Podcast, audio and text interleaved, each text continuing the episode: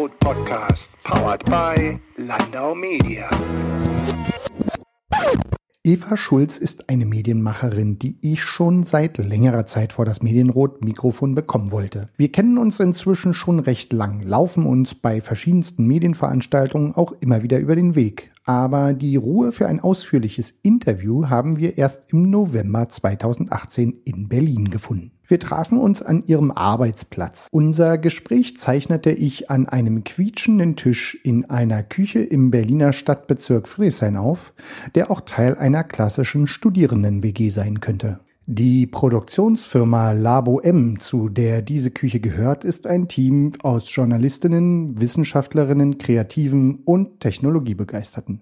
Das Unternehmen produziert Dokumentationen, wöchentliche Magazine, aber auch aufwendige internationale Filme. Doch zurück zu Eva.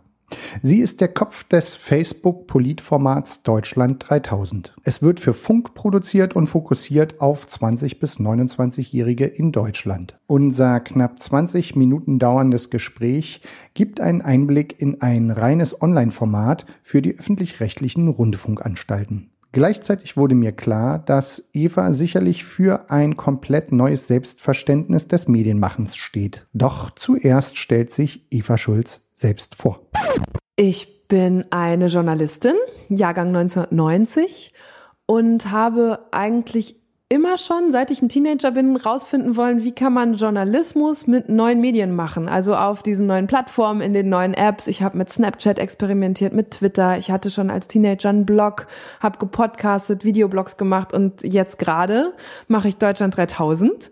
Und das ist ein, ähm, eine Facebook-Videoshow und Kanal, ähm, wo wir jede Woche versuchen, ein politisches und gesellschaftliches Thema aus junger Perspektive zu beleuchten und damit Debatte auszulösen. Facebook ist das erste Stichwort, was jetzt gerade wieder hängen bleibt. Klar, fällt mir einfach, weil wir darüber sprechen werden. Hast du für dich eine Abgrenzung zum Thema Influencer? Weil das wäre jetzt quasi wahrscheinlich in meiner Hörerschaft so die erste Assoziation, der erste Sprung in der Assoziationskette wäre Facebook Influencer. Ähm, ja, das begegnet mir gerade auch wieder, insbesondere auf Instagram, wo ich ja auch unterwegs bin ähm, und neulich gerade erst gepostet habe, dass ich ja keine Influencerin bin, sonst wäre das und das jetzt hier gerade Werbung.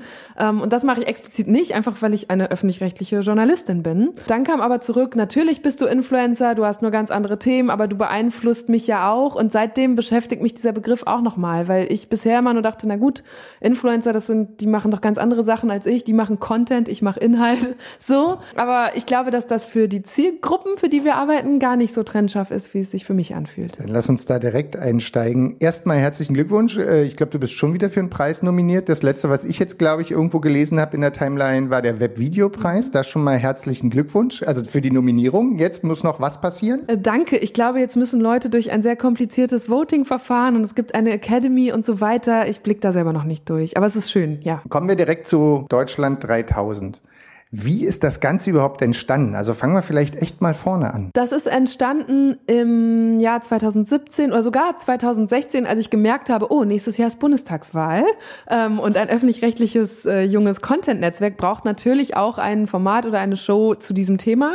Und mir persönlich ging es so, dass ich mich immer gefragt habe, okay, wenn jetzt politisch oder gesellschaftlich was anliegt in Deutschland, irgendwie Merkel tritt zurück zum Beispiel, wo kann ich dann hingucken und wo kriege ich eine junge Stimme oder Einordnung, eine junge Perspektive auf das, was bei uns so passiert? Und das gibt es kaum. Also es gibt die ganzen Jugendportale von den, von den großen Online-Medien, aber es gibt vor allem im Bewegtbild eigentlich nichts. Und damit, mit diesem Need sozusagen, bin ich zu Funk gegangen und die haben gesagt, na dann mach doch. Und haben mich dann machen lassen und haben das auch mit mir sehr eng entwickelt und dabei ist dann Deutschland 3000 rausgekommen. Facebook, warum Facebook? Facebook-Hintergrund ist für mich in meiner Filterblase, die sich mit Kommunikation beschäftigt, wird Facebook gerade in Frage gestellt, einfach weil wir in Deutschland einen gesättigten Markt haben. Vermutlich zum, äh, ist es so, die Leute sind auf Facebook und die Jüngeren sind angeblich schon wieder woanders.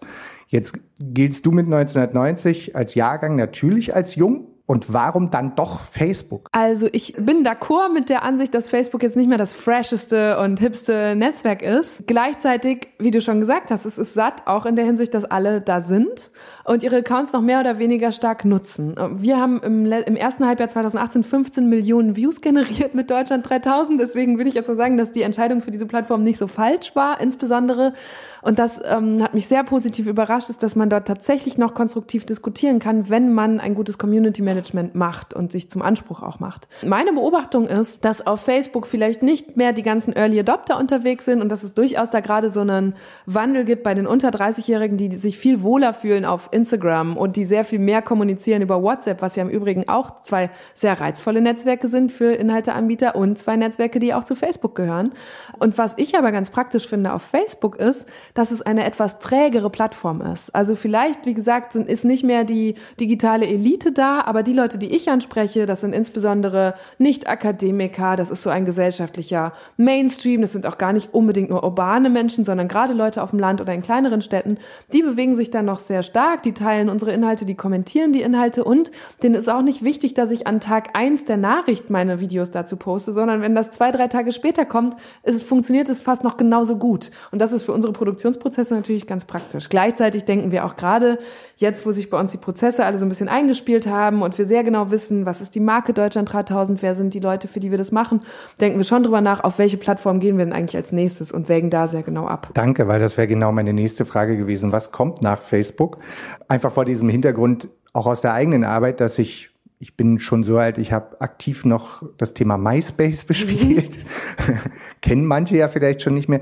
Dann wäre natürlich der nächste Schritt für mich äh, als Fragestellung, wie entwickelt ihr, was wird zum Beispiel zu einem Inhalt bei Deutschland 3000? Ich stelle es mir gerade wahnsinnig schwer vor, weil ich habe jeden Tag die Qual der Wahl der Nachrichten. Und äh, kannst du so einen Prozess mal beschreiben? Worauf ich sehr stolz bin, ist, dass wir unsere Zielgruppe sehr gut kennen. Wir beobachten die vor allem genau. Also wir beobachten sehr genau, was beschäftigt 20 bis 29-Jährige in Deutschland, worüber diskutieren die und auch in welcher Tonalität diskutieren die. Das heißt zum einen, dass wir sehr wach durchs Leben gehen und einfach gucken, was wir da beobachten, im analogen quasi. Und im digitalen sind wir aber inzwischen auch sehr stark spezialisiert. Also wir haben jetzt einzelne Gruppen in dieser Altersgruppe, zum Beispiel junge Pfleger oder junge Leute auf dem Land, die irgendwie in der Landwirtschaft drin hängen oder so, ähm, die wir schon sehr erfolgreich angesprochen haben mit unseren Inhalten und, und das ist auch immer in Deutschland 3000 Anspruch, wo wir finden, dass deren Themen noch unterrepräsentiert sind medial, wo wir also rein wollen und sagen wollen, das geht nicht und da wollen wir größeres Echo für haben. Und die beobachten wir, also da habe ich Spezialisten in meiner Redaktion für. Wir haben einzelne Zuständige, die sagen, ich setze mich mit den Pflegern und den, zum Beispiel auch junge Menschen, die von Armut betroffen betroffen sind, auseinander. Ich habe da meine Kontakte, ich bin immer wieder mit dem im Austausch, ich gehe in die Facebook-Gruppen rein, ich beobachte die Reddit-Channels oder Threads von denen und so sind wir auch in den sozialen Netzwerken ganz nah an diesen Zielgruppen dran. Wir haben dadurch, dass wir so viele Kommentare bekommen, können wir da auch aus den Vollen schöpfen. Wir bekommen sehr viele Nachrichten. Jetzt neulich wir haben gerade letzte Woche einen Beitrag gebracht äh, über junge Leute, die in Hartz-IV-Haushalten aufgewachsen sind und wie schwierig es ist, in Deutschland aus dieser Spirale rauszukommen. Da haben wir auch in den Kommentaren sehr viel persönliche Erlebnisse bekommen, aber auch per Privatnachricht, wo uns Leute ihre Lebensgeschichte aufschreiben. Und das ist natürlich toll für uns, um darauf zu antworten und sagen, können wir dich da und da nochmal fragen? Und ich bin ganz sicher, dass wir schon in wenigen Wochen, Monaten den nächsten Film zu diesem Thema machen werden. Einfach weil das so wichtig ist. Du hast jetzt gerade schon angesprochen, wie ihr das macht. Was ich raushöre, ich glaube, die Redaktion ist anders aufgestellt, als ich bisher klassische Redaktionsarbeit kenne. Kannst du so ein bisschen erklären, was so die einzelnen Aufgabenbereiche sind? Du hast mich im Vorgespräch so ein bisschen schon durch die Redaktion geführt, aber nochmal für die Leute hier, die zuhören, wie funktioniert eure Redaktion und vielleicht was gibt es auch für Aufgaben, die wir vielleicht vor 10, 15 Jahren auch im Printbereich gar nicht kannten. Im, ja, im Printbereich war es ja so, du hast einen Artikel geschrieben, hast ihn in die Zeitung gedruckt und dann hast du den den Leuten vorgelegt und sie konnten sich überlegen, ob sie ihn lesen wollen oder nicht. Und ich glaube, so ein Printjournalist hat sich auch immer gedacht, ja, natürlich lesen die, das ist ja mein Artikel mit dieser tollen künstlerischen Überschrift, die ich mir ausgedacht habe. Da will man doch sofort, ja. Und wir machen das ein bisschen anders. Wir lernen jetzt zum Beispiel, welche Überschriften tatsächlich ziehen. Und das sind eben nicht die künstlerischen, sondern die, die direkt mit einer These kommen oder die dir direkt sagen, okay, hier sind jetzt die fünf Top-Probleme von Hartz-IV-Kindern und sowas zieht dann. Und das ist Ähm, ein Kollege von mir, Thilo Kasper, hat neulich gesagt, ja, Listicles, die, wir machen uns alle drüber lustig über diese Überschriften, aber vielleicht sind wir jetzt auch durch diese ganzen Analytics, die wir haben, zum ersten Mal drauf gekommen, dass diese Überschriften schon immer gezogen haben. Äh, und die Feuilleton-Redakteure früher, äh, die haben das einfach nie ausprobiert, ne, weil es da einfach noch gar nicht gemessen wurde. Also ich glaube, so anders aufgestellt sind wir gar nicht. Wir haben eine Redaktionsleitung, auch das ist aber auch wieder schön, auch da innovativ nach innen. Wir haben äh, zwei junge Frauen, die sich das im Jobsharing teilen. Eine davon ist Mutter. Und dann haben wir drei Redakteure und RedakteurInnen, ähm, die diese Filme produzieren, die die Zielgruppen betreuen und so weiter. Und wir haben, und das ist mindestens genauso wichtig, Community Management. Das sind in unserem Fall jetzt auch drei Leute, die aber noch ein zweites Format betreuen. Äh, drei Leute Vollzeit würden sich nicht um Deutschland 3000 kümmern, die sind auch nicht alle Vollzeit. Aber die sind auf jeden Fall auf Augenhöhe mit dem Rest dieser Redaktion, weil deren Aufgabe genauso wichtig ist. Und zwar sind die die, die die Videos ähm, in Absprache auch mit, dem, mit der Redaktion hochladen und dann distribuieren. Und das bedeutet, wenn so ein Video bei uns meistens donnerstags erscheint, dann sitzen die einen ganzen Tag lang da und schreiben Nachrichten und posten das in die entsprechenden Gruppen und verteilen das an Influencer und sind im Austausch, damit wir genau diese Gruppen, die wir abbilden oder ansprechen wollen, auch erreichen auf Facebook. Und das muss man halt dazu sagen, das geht auf dieser Plattform nicht von alleine. Und auch das ist sowas, wo ich auch verstehen kann, warum Leute sich da von der Plattform zurückziehen oder skeptisch drauf gucken, weil wir haben jetzt irgendwie zigtausend Abonnenten, aber längst nicht allen von denen wird mein Video ausgespielt. Und das nervt mich auch. Ich muss es denen quasi immer wieder hinterhertragen.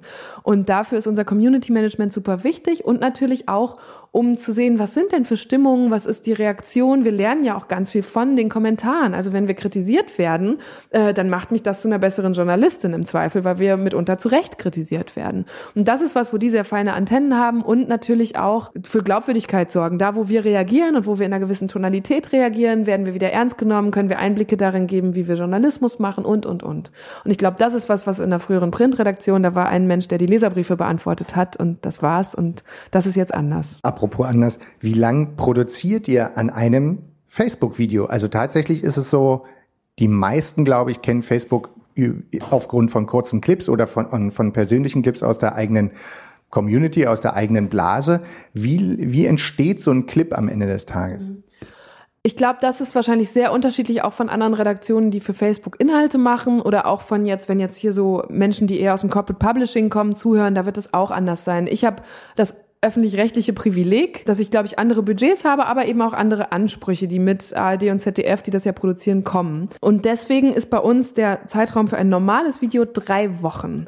Davon geht eine Woche mindestens nur in die Recherche. Und vielleicht muss man einmal für Leute, wenn die das jetzt hören und noch nie ein Deutschland 3000 Video gesehen haben, das sind es ist nicht länger als drei Minuten in der Regel. Und dann denkt man sich, wie? Und daran haben die jetzt drei Wochen gearbeitet. Aber es ist eben auch super rechercheintensiv. Also ich könnte aus der gleichen Recherche eine 15-Minuten-Reportage machen, aber dann erreiche ich nicht die gleichen Leute. Und ähm, dann ist es, das wird man auch dann schnell sehen, wenn man sich mal einen Eindruck von diesem Kanal verschafft, sehr grafikintensiv. Also wir sind immer mindestens drei Tage im Schnitt, weil wir da richtig rausballern und weil wir Grafiken selber bauen und weil wir ganz stark mit Typografie arbeiten für die Leute, die sich das stumm auf dem Handy angucken, wenn sie unterwegs sind und, und und, und. Und da fließt sehr viel Zeit rein und auch sehr viel Hirnschmalz. Also alleine, wir blenden auch wie bei so einem Meme ja immer eine Überschrift ein in den ersten Sekunden, die nochmal so ein zusätzlicher Anreiz ist, in dieses Video gezogen zu werden.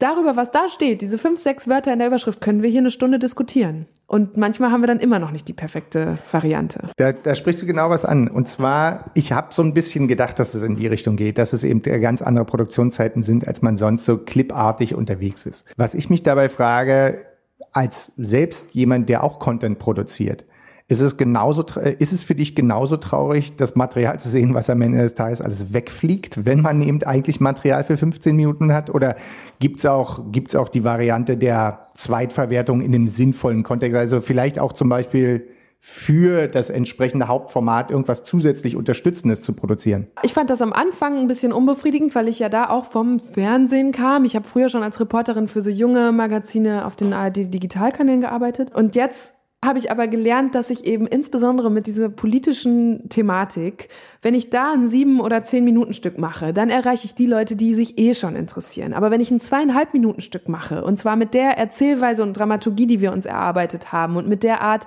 ähm, die Themen anzupacken, kann ich ganz andere Leute erreichen. Nämlich denen, die sagen, oh, Politik, das ist immer so anstrengend oder so langweilig oder immer so ernsthaft und auch so da muss man so viel Vorwissen haben, das muss man bei uns alles nicht. Und dann kommt dir so ein zweieinhalb Minuten Video einfach unter in deinem Feed, während du so durchscrollst. Und dann muss ich nur einen richtig guten, wir sprechen hier von Thumbstopper haben. Also das, was deinen Daumen stoppt, wenn du scrollst. Bestenfalls, also wir packen auch gerne mal eine Explosion am Anfang rein oder so. Einfach was, was dich überrascht und in dieses Video zieht. Und dann hast du auf einmal doch drei Minuten mit Politik verbracht und womöglich noch zehn Minuten damit die Diskussion unter dem Video zu lesen. Und dann tut's mir gar nicht so weh, dass wir so viel Material am Rande liegen lassen. Was ich in meiner bisherigen Arbeit, zumindest solange ich Angestellter oder Freelancer war, gemerkt habe, ich habe auch immer fürs Internet gearbeitet und meistens haben die Firmen, für die ich gearbeitet habe, ihr Geld aber noch mit einem anderen Mediensegment ursprünglich verdient. Ich habe den Eindruck, dass es bei AD und ZDF auch immer noch so. Liegt aber einfach an der klassischen Struktur und ja, warum soll es... Wir verdienen ja kein Geld, wir kriegen einen Rundfunkbeitrag ne? und dann dürfen wir entscheiden, wo wir den reinstecken. So. Ja. Klar, aber also tatsächlich sozusagen der Job war bei mir immer sehr outstanding. Man hat immer sich als ein bisschen fremd im eigenen Nest gefühlt. Ist das mit Funk auch noch so? Ist das eine, oder ist das eine Wahrnehmung, die man manchmal einfach auch bloß noch, weil man selber in der Blase der Medienberichterstattung, also der Berichterstattung über Medien unterwegs ist. Kriegt man das da nur noch das Gefühl und es ist vielleicht gar nicht mehr so? Ich habe ja 2013 meine Abschlussarbeit geschrieben über Innovation bei den öffentlich-rechtlichen und wie sie verhindert wird. Deswegen habe ich da einigermaßen einen Vergleich und ich bin schon sehr, sehr, sehr glücklich über und bei Funk. Ähm, das ist wirklich eine Insel, die da geschaffen wurde, wo wir in ganz anderen Rhythmen und mit ganz anderen Freiheiten experimentieren und ausprobieren dürfen und Innovationen vorantreiben dürfen. Wir haben ja auch noch mal andere Rechte so, ne? Staatsverträge wurden angepasst, damit wir auf diesen Plattformen diese Inhalte so verbreiten können. Und was mich jetzt aber besonders glücklich macht, ist zu sehen, Funk ist im Oktober 2016 gestartet. Das ist echt noch nicht lang her.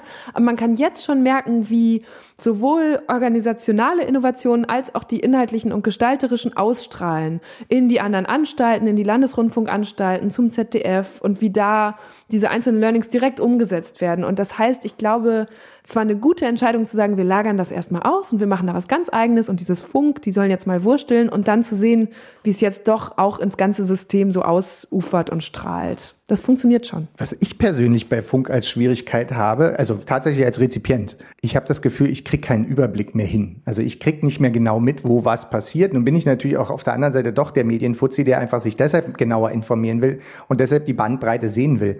Kannst du mal ein bisschen erklären, wie dieses Funknetzwerk funktioniert? Mir vielleicht auch einen Überblick geben, der mir hilft? Ich glaube, den Überblick haben wollen ist halt auch noch so eine ganz alte Mediennutzungsgewohnheit. Ne? Wir haben bei Funk, glaube ich, inzwischen um die 60 Formate, die aber ja auch eine Zielgruppe ansprechen, die ist, insgesamt sind wir beauftragt, für 14- bis 29-jährige Inhalte zu machen. Das heißt, wenn ich jetzt eine Show mache für Teenager zwischen 14 und 19, das habe ich ja auch schon gemacht für Funk, ich habe einen Snapchat-News-Kanal für die mitkonzipiert, der war genau auf diese Zielgruppe, 14 bis 19 ausgerichtet. Das sind nicht zwingend die, die jetzt auch Deutschland 3000 gucken wollen. Ganz oft sind die Formate so spitz konzipiert, dass das, dass der Überblick den, der Zielgruppe gar nichts bringen würde, weil die sagen, was soll ich jetzt hier mit dem Schminkkanal für die 16-jährigen Mädels, wenn ich doch eigentlich den, ähm, keine Ahnung, Jungs-Gaming-Kanal für Mitzwanziger auf, einem, auf einer ganz anderen Plattform gucken will. Deswegen ist, glaube ich, dieser Überblick, den du dir wünschst als Medienfuzzi, gar nicht so wichtig für die Leute, für die wir eigentlich Programm machen. Wie wir arbeiten ist, Funk begreift sich als Content-Netzwerk. Das ist so ein bisschen, wie man es auch aus dieser YouTube-Szene kennt. Es gibt eben diese Zentrale in Mainz, allerdings nicht auf dem Lerchenberg. Auch da haben sie sich ganz bewusst, glaube ich, woanders hingesetzt. Sitzen jetzt in der Mainzer Innenstadt, wo man auch besser mal für den Mittag rausgehen kann. Da sitzen so um die 40, auch ein sehr, sehr junges Team äh, vor, aus vor allem Managern. Die managen das ganze ganze Netzwerk. Und dieses Netzwerk ist ein Netzwerk aus Produzenten, aus Creatoren. Also ich werde da als Creator geführt, weil ich eben auch vor der Kamera stehe und Formate entwickle, ähm, aus Produktionsfirmen, dann aus den Landesrundfunkanstalten. Es sind ja ganz viele verschiedene Stakeholder. Es gibt auch ganz viele verschiedene Produktionsgefüge. Also Deutschland 3000 zum Beispiel ist ein Format, das eng mit Funk entwickelt wurde, aber jetzt aus einer Produktionsfirma heraus produziert und an Funk verkauft wird sozusagen. Manchmal gibt's auch Inhouse-Produktionen in den Landesrundfunkanstalten. Das ist ganz unterschiedlich und genau da brauchst du eben auch wieder diese flexiblen Strukturen und Prozesse. Danke, ich glaube, ich habe es begriffen. Okay, das freut mich. Es ist nämlich tatsächlich gar nicht so simpel. Dann sind wir quasi schon kurz vor der Schlussrunde und die würde ich gerne der ja, ich würde es tatsächlich inzwischen so bezeichnen. Ich kenne dich als Eva Schulz schon relativ lange, aber tatsächlich glaube ich, dass Eva Schulz inzwischen auch eine Marke ist. Also was musst du vielleicht inzwischen auch dafür tun, dass die Leute vielleicht auch dich kennen? Weil machen wir uns nichts vor, das ist jetzt gar nicht doof gemeint. Also so ein Deutschland 3000 Du hast selber gesagt, du hast relativ viele verschiedene Sachen in deinem ja doch relativ jungen oder recht jungen Leben gemacht. Das heißt, eine Eva Schulz will ja auch noch wieder Sachen machen, wenn eventuell, und das wollen wir jetzt erstmal gar nicht hoffen, in Deutschland 3000 nicht mehr in Deutschland 3000 ist. Ich habe jetzt gerade keine Strategie, wie ich eine vermeintliche Marke stärke. Ich glaube, wenn du das so empfindest, dann liegt das vielleicht einfach daran, dass ich zuletzt sehr kontinuierlich einfach jede Woche ein verflixtes Video raushaue ähm, und dann Leute das so lernen und sagen, ah ja, das ist die, die irgendwie was mit Politik für junge Leute macht und so. Und dann hat die auch noch rote Haare und man erkennt sie immer recht schnell. Und ich bin natürlich auch weiter auf all diesen anderen sozialen Plattformen unterwegs. Ich entdecke und spiele gerade sehr viel mit Instagram rum. Ich bin auf Twitter nach wie vor. Ich hänge auf YouTube mehr so als Userin ab als als Macherin. Und das macht mir Spaß. Und wenn das dann die Marke ist, dass man weiß, ah ja, das ist irgendwie die Journalistin, die sich in den sozialen Netzwerken rumtreibt und manchmal runterbricht für mich, was gerade draußen in der Welt los ist, dann finde ich das schon gut. Aber es ist jetzt, ich habe ehrlich gesagt auch gar nicht die Zeit, da noch weiter eine persönliche Strategie zu verfolgen, weil dafür habe ich viel zu viel zu tun mit Deutschland 3000 und so dem ein oder anderen Nebenprojekt. Eva, ganz herzlichen Dank für das tolle Gespräch. Danke dir. Super. Der Medienrot Podcast, powered by Landau Media.